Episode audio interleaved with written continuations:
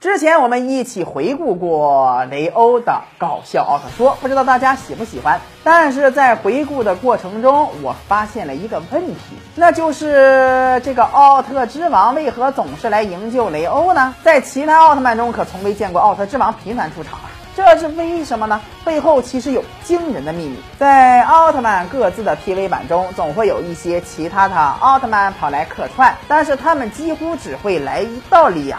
四，然而在雷欧奥特曼中，奥特之王却频繁的出现，每次都是在雷欧需要帮助的时候，及时出场解决各种疑难杂症。可以说呀，没有奥特之王。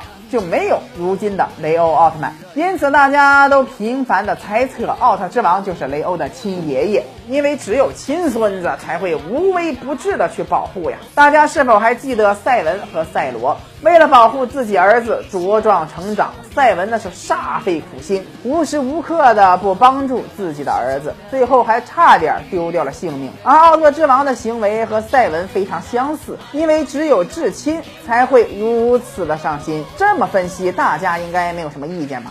在我们的眼里，奥王真的就像雷欧的亲爷爷。但是实际上，奥特之王频繁出场，只是因为一个更加现实的原因，也是一个远古官方的常用套路。其实当年雷欧的收视率低下，远古公司为了增加收视率，才将阿斯特拉和奥特之王安排在剧情当中。奥特之王的出现，让雷欧的收视率有了转机。因此，奥王才频繁出现，为的就是能够让更多的观众观看雷欧奥特曼。二人之间其实并没有任何的血缘关系，因此，如果雷欧的收视率不低，也不会有如今的奥特之王。没错，鼎鼎大名的神秘四奥之一就是这么诞生的，那么轻易，那么随便，那么的让人匪夷所思。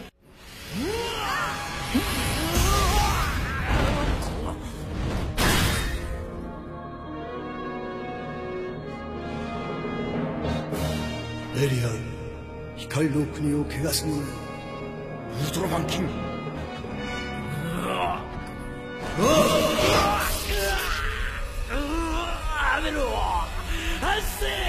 闇の中で罪の報いを受けるがいい。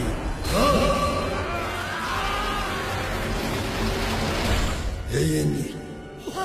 こうしてベリアルはキングにより虽然这个事实如此呀，但是我们仍然在内心相信奥特之王就是雷欧的 grandfather。大家是否也这样认为呢？啊，可以在评论区留言。喜欢节目的朋友一定要关注李德曼，我们每天都要更新，不要错过精彩内容。咱们下期再见。